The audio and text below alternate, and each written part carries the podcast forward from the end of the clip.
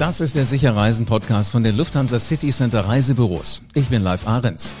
Dass Reisen und unser Urlaub einen ökologischen Fußabdruck haben, das ist uns allen hinreichend bekannt. Dass es allerdings Möglichkeiten und Angebote gibt, diesen Fußabdruck zu verringern, das wissen eher weniger Menschen. Diese nachhaltigeren Angebote nutzen, das tun leider noch weniger von uns. Höchste Zeit also nachzufragen, was der Grund dafür ist. Denn nachhaltige Reisen interessieren nicht nur uns Reisende, sondern auch die Wissenschaft.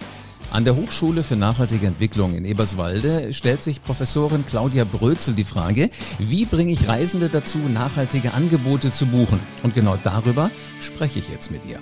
Hallo Claudia. Hallo live, Claudia, danke für die Einladung. Ja, sehr schön, dass du dir die Zeit nehmen kannst, weil ich finde, das Thema ist nicht nur spannend, es ist auch extrem wichtig. Was genau ist dein Forschungsschwerpunkt an der Hochschule? Äh, mein Forschungsschwerpunkt ist, wie Digitalisierung nachhaltige Entwicklung im Kontext von Reisen und Urlaub unterstützen kann. Das ist hochinteressant. Jetzt habt ihr eine Studie gemacht, die heißt die Eskinat-Studie. Was untersucht ihr und was hat euch dazu veranlasst? Genau. Also im Prinzip hast du es in der Anmoderation schon gesagt. Die klassische Ausgangssituation ähm, gab den Anlass, wie kann Angebot und Nachfrage zusammengeführt werden. Wir haben ja die Situation, dass es Menschen gibt, die sich für nachhaltiges Reisen interessieren. Das wissen wir aus der Reiseanalyse sehr detailliert, jedes Jahr mehr. Und wir haben auf der anderen Seite ähm, Reiseanbieter, die bereits, ich sage jetzt mal, Themenbereiche der Nachhaltigkeit abdecken. Und mhm. schon an meiner Antwort wird deutlich, wir haben die komplexe Reisebranche, die ja immer auf sehr viele ähm, Stakeholder in der Wertschöpfungskette aufbaut. Und wir haben auf der anderen Seite dieses super komplexe Thema Nachhaltigkeit, wo jeder, den du auf der Straße fragst, etwas anderes darunter versteht. das kann ich mir vorstellen, ja. Gibt es denn eine einfache Definition dafür? Na, im Grunde genommen ist es ja eine Art des Wirtschaftens. So mhm. zu wirtschaften, dass ich eben die Ressourcen, seien sie natürlicher oder menschlicher Art, nicht ausbeute, bis nichts mehr dabei rauskommt, mhm. sondern dass ich die Ressourcen so schonend behandle und äh, nutze, dass sie eben generationenübergreifend ähm, ja für alle nutzbar sind. Ja, jetzt würde ja wahrscheinlich der eine oder andere sagen, du hast gerade schon gesagt, Reisen ist ein komplexes äh, Geflecht und Nachhaltigkeit ist auch ein komplexes Geflecht. Da lasse ich mal direkt die Finger von. Was treibt da eine Professorin zu, so ein heißes Eisen dennoch anzufassen? Ich meine, ich bin an der Hochschule für nachhaltige Entwicklung. Wir haben uns der kompletten Hochschule eigentlich diesem Thema verschrieben mit dem Bereich Forst, der jetzt gerade auch sehr aktuell ist. Ja, siehe Brände und was machen wir eigentlich? Warum entstehen diese Brände jetzt? Klima ist ein riesiges Thema. Äh, das, der ganze Bereich Agrar und eben ich bin am Fachbereich für nachhaltige Wirtschaft. Da interessieren wir uns dafür, wie kann Wirtschaften gelingen, so dass es generationengerecht ist. Und jetzt bin ich neugierig. Was habt ihr rausgefunden? Wir haben rausgefunden, also wir haben erstmal, muss man sagen, auf die Anbieter- und die Nachfragerseite geschaut. Aber es ist eben nicht so einfach wie bei einem Apfel, wo du ein Bio-Kleberchen drauf machen kannst, mhm. sondern du musst eben sehr in die Tiefe gehen. Ähm, und im Grunde genommen haben wir uns sehr stark auf die äh, Nachfrageseite konzentriert, um rauszufinden, was äh, verstehen die Kunden unter Nachhaltigkeit. Und da kamen eben sehr unterschiedliche Dinge raus. Zum Beispiel ähm, das äh, Thema Hotel, Unterkunft. Ja? Mhm. Also was kann ich denn da sehen? Wie kann ich zum Beispiel die Information bekommen, dass ein Hotel tatsächlich im Bereich Nachhaltigkeit etwas tut? Das kann Baubiologie sein, das kann Müll sein, Abwasser, das kann aber auch die Bezahlung und die Verträge ähm, der äh, dort Arbeitenden sein. Also ähm, die Kunden haben auf der einen Seite ein sehr großes Bedürfnis nach tiefen Informationen und auf der anderen Seite sind sie etwas unsicher und auch ängstlich, weil sie Greenwashing befürchten. Also, dass ein grünes Label draufgeklebt wird, ähm, aber an anderer Stelle das nicht umgesetzt wird. Ähm, am interessantesten ist es eigentlich zu sagen, was unsere Kern, äh, unser Kernergebnis ist, dass wir strukturierte Daten brauchen, die offen zugänglich sind. Das heißt mhm. also die Destination, der Leistungsträger, äh, der Anbieter von Transportmöglichkeiten, alle müssen Daten zur Verfügung stellen, die strukturiert gesammelt werden, so dass wir übergreifend und in die Tiefe gehende Informationen zum Thema Nachhaltigkeit ähm, ja, darstellen können. Mhm. Es ist interessant, dass du das sagst. Wie nehmen wir es wahr und wie ist es dann tatsächlich? Äh, mittlerweile kennt wahrscheinlich jeder in einem Hotel diesen Aufkleber am Spiegel im Badezimmer. Ähm, wenn Sie die Handtücher zweimal benutzen könnten, die trocknen ja zwischendrin wahrscheinlich zwischen zwei Duschgängen, ähm, dann hängen Sie doch bitte auf den Haken, ansonsten auf dem Boden oder irgendwie über die Wanne. Und äh, ich hänge sie immer auf. Ich hänge sie immer auf. So was finde ich dann am nächsten Morgen in meinem Zimmer? Frische Handtücher. Frische Handtücher. Wo ich mir denke, entweder haben die die jetzt zusammengelegt, weil das hübscher aussieht, oder sind das, aus deiner Sicht, sind frische Handtücher? Es sind frische Handtücher und da sind wir an einem ganz entscheidend interessanten Punkt. Wer arbeitet in der Gaston äh, in der Hotellerie? Also ganz arg oft ist es ein Sprachproblem. Mhm. Es ist ein Problem, dass äh, zum Beispiel ähm, äh, Menschen da angestellt sind, die heute in dem Hotel sind, morgen in dem Hotel, also von einer Zeitarbeitsfirma kommen. Die kriegen einmal ein Onboarding. Wie sieht's im Hotel aus? Was müsst ihr machen? Ihr geht in ein Zimmer und das, das, das sind die Arbeitsschritte, die zu tun sind. Die kriegen aber gar keine Schulung im Kontext Nachhaltigkeit. Ich okay. habe das sehr oft erlebt und finde es interessant, dass du dieses Beispiel nimmst. Ich möchte noch ein anderes ergänzen. Wir haben ja seit einigen Jahren auch die Möglichkeit zu sagen, mein Zimmer muss gar nicht gemacht werden. Ich genau, hänge ein genau. Schild raus. Dafür kriegt der Kunde dann vielleicht einen Cocktail an der Abendbar. Erster Kritikpunkt meinerseits, es hat überhaupt keinen Zusammenhang, dass ich mein Zimmer nicht machen lasse und dann einen Cocktail dafür bekomme. Zweiter Zusammenhang, ähm, ganz viele, die in Zeitarbeitsfirmen arbeiten, haben dann weniger Jobs. Ja, mhm. also die soziale Komponente krankt an dieser Stelle. Für das Hotel ist es vielleicht ähm, kostengünstig besser, zu sagen, okay, wir machen nur noch ähm, bei Abreisen die Zimmer oder wie auch immer. Aber das ist nicht der Punkt. Ja, Nachhaltigkeit heißt, diese Bereiche alle auszugleichen. Ähm, soziale Nachhaltigkeit, also welche Menschen arbeiten dort, wie sind die geschult, wie werden die bezahlt, genauso wie ökologische Nachhaltigkeit. Die ökologische Nachhaltigkeit können wir am allermeisten zählen, wiegen, messen, im Geldbeutel tatsächlich feststellen. Egal, ob ich jetzt ein Hotel bin oder ein ganz normaler Bürger, ist das, ne, wenn ich Strom spare, merke ich es als allererstes an meiner Abrechnung. Ja, ich finde es aber interessant, dass du sagst, es hat natürlich was mit Sprachbarriere zu tun, mit Zeitarbeitskräften. Ich glaube aber auch, dass es was mit der Kommunikation zu tun hat. Weil interessanterweise bin ich mal in einem Hotel in Amerika gewesen, schon Jahre her. Da gab es die Aufkleber hier noch gar nicht. Da hing das da, da war so ein kleiner Aufsteller da. Und äh, auf mein, in in meinem Zimmer stand drin, 36 Prozent der ähm, äh, Gäste, die in diesem Zimmer gewohnt haben, haben ihr Handtuch zweimal benutzt. Und äh, witzigerweise bei einem Kumpel von mir, der auch da war, der sagte, oh, bei mir wohnen die saubereren Leute, weil bei ihm stand drauf 58 Prozent der und so weiter Gäste, die schon mal da waren. Ähm, und dann haben wir mal nachgefragt bei dem Hotelmanagement, Ernsthaft? Also wisst ihr von jedem Zimmer, wie viel das ist? Sagen die, nein, wir probieren im Moment aus zu verstehen, wie ticken Leute. Und in den 36er Zimmern haben alle die Handtücher neu haben wollen.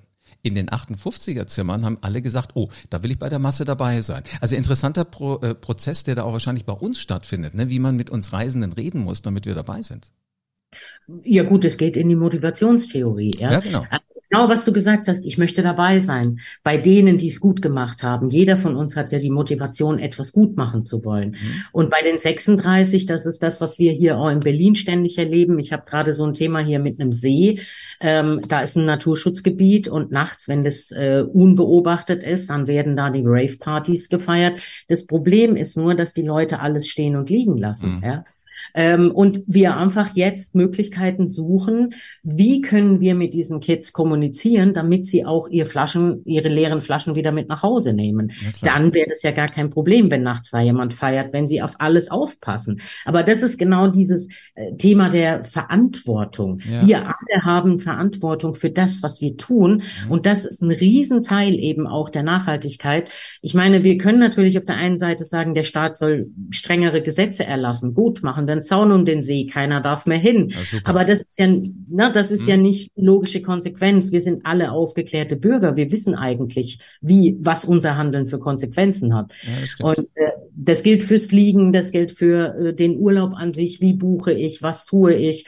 Und ich denke, ähm, man muss da schon ein bisschen mitdenken und seine eigenen, seine eigene Verantwortung auch tatsächlich ähm, in die Hand nehmen. Ich durfte ja in die Studie vorher schon mal so ein bisschen reingucken und ihr sprecht da immer von einem äh, von einem, ich weiß nicht, wie sagt man es, Attitude Behavior Gap schon bei der Buchhaltung, äh, bei, der, bei der Buchhaltung, bei der Buchung von nachhaltigen Reiseangeboten. Ähm, was heißt das genau? Na, im Grunde genommen treffen wir ja Entscheidungen immer unter Unsicherheit. Mhm. Ja, das heißt also, wenn ich mich heute für etwas so Komplexes wie eine Reise entscheide, dann habe ich ganz viele Unsicherheitsfaktoren. Aber ich sage dann, ich gebe das ja einem Anbieter, einem Tour Operator oder wie auch immer, und der weiß ja ganz viel, was ich vielleicht nicht weiß. Ja, mhm. dadurch kann ich diese Unsicherheit der Entscheidung ein bisschen aufheben.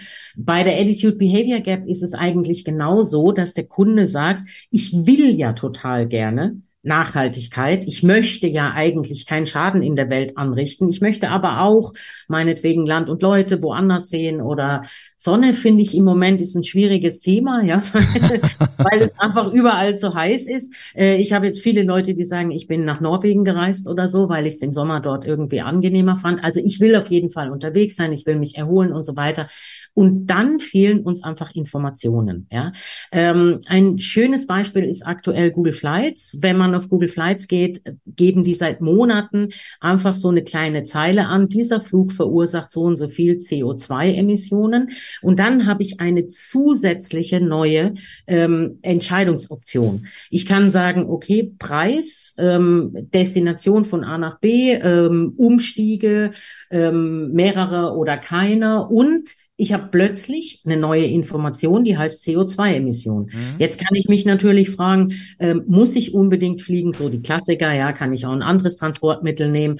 Aber ich kann jetzt, wenn ich sage, ich habe mich entschieden zu fliegen, kann ich jetzt sagen, ich habe den Preis, die Zeit und die CO2-Emissionen und kann anhand von drei Optionen eine Entscheidung treffen. Das ist das, was uns fehlt im, im großen Bereich der Reisebranche. Okay, jetzt ist der Mensch aber ja ein faules Tier, wenn wir mal ehrlich sind. Wir möchten es ja so angenehm wie möglich haben. Also wichtig ist ja für mich, wenn ich reise, vielleicht mal ein Bild von da, wo ich hinkomme. Ich möchte schon mal ins Hotel reingucken, möchte die Umgebung sehen. Ähm, wo bringt man denn am cleversten jetzt das unter? Also wie können, was können Reiseanbieter besser machen, damit nachhaltige Angebote mehr gebucht werden? Ähm, also Reiseanbieter an sich, ich meine, wir haben das äh, sehr ausführlich beschrieben. Jeder muss eigentlich mehr Daten liefern. Die mhm. Daten müssen irgendwo an zentraler Stelle verarbeitet werden. Natürlich brauchen wir Kriterien, was wir alle unter äh, Nachhaltigkeit verstehen. Ähm, und ich denke, was jeder tun kann in der Branche, ist als allererstes sich mit dem Thema beschäftigen, lesen, Veranstaltungen besuchen, lernen. Am Point of Sale im Reisebüro würde ich sagen, ist es total wichtig, genau diese Kompetenz, diese zusätzliche Information, die ich eben in keiner Booking-Plattform finde, parat zu haben und das in die Beratung einfließen zu lassen, dass ich sage, okay, ähm, der Kunde ist jetzt vielleicht ein reisender Millennial. Ja, die mhm. Millennials sind sehr ähm, in diesem Kontext, wie können wir unsere Erde retten? Äh, ja, auch Fridays for Future und so weiter, die sind ein bisschen jünger. Aber die Millennials, die jetzt selbst auch Kinder haben, die fragen nach. Das heißt, ein gutes Reisebüro, würde ich jetzt sagen, hat Informationen bereit. Wie sieht das Hotel aus? Was machen die mit ihrem Müll? Wie werden die Leute bezahlt und so weiter? Und natürlich müsste ich als Anbieter in der Reisebranche meine Angebotspalette prüfen. Was tue ich tatsächlich? Wo habe ich vielleicht wirklich Leichen im Keller? Und jetzt kommen wir an den ganz entscheidenden Punkt unserer Studie, auch was wir in Fokusgruppen mit ähm, Reisenden besprochen haben. Man müsste eigentlich so ein Dashboard haben. Ja, es reicht nicht, ein grünes Blatt zu machen oder so. Das trifft diese Komplexität des Themas nicht, sondern man müsste ein Dashboard haben wie so eine Scorecard, wo man sagt, es gibt zehn Kriterien, meinetwegen Müll, Abwasser ähm, es gibt äh, das Thema Climate, es gibt Safe Energy, Good Employment. Also, dass ich so verschiedene Themen habe und dann könnte ich sagen, meinetwegen in dem einen Bereich bin ich noch nicht so gut, 40 Prozent, in dem anderen bin ich dafür 60 Prozent und so weiter und so fort. Also, dass man eben sieht, Nachhaltigkeit ist ein Prozess. Mhm, ja, mhm, mhm. also ich, ich stehe nicht morgen auf, ändere mein Business und bin irgendwie nachhaltig, 100, ja, sondern ich, ich bin eigentlich auf dem Weg und die Gegebenheiten im Moment, äh, Klimawandel und so weiter, zeigen uns ja jeden Tag aufs Neue, dass wir an verschiedensten Stellen anders reagieren müssen. Mhm. Du, ich gucke hier aus meinem Studio direkt auf den Rhein raus. Äh, ich sitze in Wiesbaden. Ähm, hier wird schon so unterschwellig der Witz gemacht, äh, demnächst gibt es keine Flusskreuzfahrten mehr, sondern es finden Wandertouren im Rheinflussbett statt. Ähm, da lachen wir im Moment noch drüber, aber ich glaube, die Sache ist ernsthafter, als man denkt. Ähm, jetzt hast du ja viele gute Ideen. Hand aufs Herz, wenn du jetzt CEO von einem Reiseveranstalter wärst, was wäre das Erste, was du starten würdest, um das Thema Nachhaltigkeit umzusetzen? Ich würde die Provisionen verändern. Das wäre das allererste, ja. Also im Moment spielen wir ja auf Masse. Das mhm. heißt, wenn du als Reisebüro mehr verkaufst, bekommst du mehr Kickbacks, mehr Provision und so weiter. Und zwar immer von genau definierten Massenprodukten. Ich würde sagen, der KPI, um den es wirklich geht, ist die Nachhaltigkeit, das definieren und dann darauf sozusagen meine Kickbacks, meine Provisionen anpassen. Das würde als allererstes mal bedeuten, Geld ist eine Form der Energie. Das heißt also, ähm, das Geld fließt dahin, dahin, wo ich es haben möchte, um etwas zu verändern. Dann könnte ich natürlich ähm, sagen, mein ganzes Itinerary, der ganze Einkauf, Produktionsprozess wird angepasst. Ja, als allererstes die Provision, weil ich glaube, da kann man am meisten spielen, äh, kann man am meisten Impact generieren. Und dann ist natürlich auch ein ganz wichtiger Punkt, das eigene Büro nachhaltig gestalten, komplett durchdigitalisieren, ja, papierlos, soweit es eben möglich ist. Also ich würde anfangen beim Bonus Bonussystem würde da anstatt auf Masse auf Qualität setzen, ähm, eigene Kriterien reinbringen und ähm, genau, dann so Stück für Stück Wäre witzigerweise eine zweite Frage, die mir voll durch den Kopf ging, als wir so die Beispiele hatten. Ähm, immer wenn ich in ein Hotel einchecke, kriege ich ein Stück Papier vorgelegt, wo ich meinen Namen draufschreiben muss. Nur die Unterschrift. Den Rest kann ich äh, checken, ob das alles stimmt. Ähm, Wäre sowas auch was, was man digital auf einem wie gearteten Tablet machen könnte? Meldescheinwesen. Ähm, genau. Ist ein, also du, du, sprichst jetzt von Deutschland, ja. weil in anderen Ländern haben wir das schon. Ja, also das, das Meldescheinwesen ist ja etwas, was aus der Verwaltung kommt, des Staates. Also du musst dich als Gast irgendwo anmelden, registrieren und so weiter und so fort, damit der Staat weiß, wo du bist. Ähm, und das haben wir in Deutschland leider ähm, noch nicht komplett digitalisiert. Es gibt erste Pilotanbieter, die das anbieten, aber da hängt wiederum die staatliche Verwaltung hinten dran. Alles ist mit allem in Verbindung. Okay. Ähm, also Booking könnte das schon lange und viele andere auch, ja, weil die sowieso praktisch deine Daten äh, dir auf eine App spielen. Da kannst du irgendwie Ja sagen und gut ist. Ähm, bei uns ist es so, dass vieles noch ausgedruckt werden muss. Und das ist ja auch ein Projekt, wo die Bundesregierung dran ist. Wir digitalisieren ja jetzt alles komplett durch. Aber äh, wie lange das noch dauert, werden wir nicht wissen. Aber es ist ein sehr, sehr guter Punkt, den du bringst. Ja, also ich glaube, wir sind ja immer, wenn man es nett sagen will, vorsichtig. Wenn man es äh, böse sagen will, vielleicht auch so ein bisschen schlafmützig manchmal, was äh, so die Digitalisierung angeht. Nichtsdestotrotz, äh, darf ich dir noch ein paar persönliche Fragen stellen, Claudia? Also ich habe, habe jetzt begriffen, wie die Professorin diese nachhaltige Reisegeschichte sieht. Äh, worauf achtet denn äh, Claudia ähm, Brötzel ganz persönlich bei der Urlaubsplanung? Also, ich denke, ich schaue bei der Anreise zum Beispiel auf das, was machbar ist, was mhm. Spaß macht und was sinnvoll ist. Also ich finde, wir dürfen auch durchaus nicht vergessen, dass äh, Dinge Spaß machen dürfen, die wir irgendwie in unserer Freizeit machen. Ähm, und ich achte vor allen Dingen auf meine Einstellung. Der Weg ist das Ziel, ja. Also wenn ich jetzt im Zug unterwegs bin, muss ich ja ständig damit rechnen, dass irgendwie alles überfüllt ist, Züge ausfallen und so weiter. Und dann versuche ich das irgendwie so zu machen, dass ich sehr offen bin Oftmals entstehen dann Schicksalsgemeinschaften. Man lernt total interessante Leute kennen. Also, na, das meine ich auch mit Spaß machen, ja. Wenn ich unterwegs bin, schaue ich, dass ich offen bin für alles, was unterwegs passiert, denn deshalb bin ich ja unterwegs. Absolut, ja. Wohin geht die nächste Reise? Ich bin erstmal viel in Deutschland unterwegs, Familien in Süddeutschland besuchen. Im Herbst bin ich nochmal in Albanien und im Kosovo, wo ich Projekte unterstütze. Und ähm, das war's dann auch für dieses Jahr. Ich war schon in Island, also das war mein Highlight dieses Jahr. Und mit welchem Verkehrsmittel ging es dahin? Wahrscheinlich mit dem Flugzeug schon, oder? Ja, klar. klar. Iceland Air ist eine tolle Airline. Ja. Okay, da hast du vorher bei Google äh, Flights geguckt, was da äh, an CO2-Emissionen rauskommt. Also die, die ganzen Dinge nutzt du wahrscheinlich auch selbst. Ja klar, sonst wüsste ich es ja nicht. Na, Theorie und das ist ja das eine, aber Nutzen ist ja dann auch mal das andere. Das war eine spannende Podcast-Folge. Claudia, ich glaube, damit machen wir schon den einen oder anderen zumindest sensibel drauf. Ich würde nicht wetten, dass jeder morgen sagt sofort, alles klar, wir machen jetzt alles nachhaltig, aber wunderbar erklärt. Vielen Dank für die Information. Vielen Dank, live. So, gucken wir doch nochmal ganz genau hin, was da jetzt alles drin war. Ich habe mir so ein paar Notizen gemacht. Ich muss sagen, ich konnte gar nicht so schnell schreiben, wie die Claudia hier spannende Dinge erzählt hat. Also, sie sagte, Reisen ist komplex. Das merken wir als Normalos eigentlich gar nicht so, was da in den Lufthansa City Center Büros alles geleistet wird. Und auf der anderen Seite ist Nachhaltigkeit auch komplex. Und das muss man dann erstmal zusammenbringen. Und wenn man uns als Reisenden die Angst nehmen kann vor Nachhaltigkeit, vor Komplexität, dann wird sicherlich alles unterm Strich ein bisschen leichter. Problem kann auch das Personal schon sein, zum Beispiel in Hotels. Das habe ich mit Claudia besprochen bei diesem Beispiel mit wollen Sie Ihr Handtuch zweimal benutzen. Wenn du das gerade überhört hast oder gebügelt hast beim Podcast hören und dich ganz auf faltenfreie Wäsche konzentriert hast, dann hör einfach nochmal rein. Dann kriegst du das garantiert auch mit. Die Basis sind wir einfach alle alleine. Wenn du zum Beispiel wissen willst, wie viel CO2 dein Flug verursacht, und ähm, dann kannst du das rausfinden. Das wird bei LCC nämlich angezeigt und kompensiert werden die Flüge über Atmosphäre. Also, es ist alles extrem spannend, was man da so machen kann. Und äh, das Reisebüro schaut, wo es die Infos herbekommt. Wie das mit der Nachhaltigkeit so alles zusammenhängt. Ich finde es toll, dass es dafür sogar einen Lehrstuhl gibt. Wahnsinn. Sicher reisen. Das geht mit den 2000 Reiseprofis von Lufthansa City Center in 270 Reisebüros in Deutschland. Einen Termin bei deinem persönlichen Berater kannst du übrigens jetzt direkt buchen, auch wenn du diesen Podcast mitten in der Nacht hörst. Mit LCC Meet Me. Telefon, Videocall oder Besuch im Reisebüro. Du entscheidest, was du magst.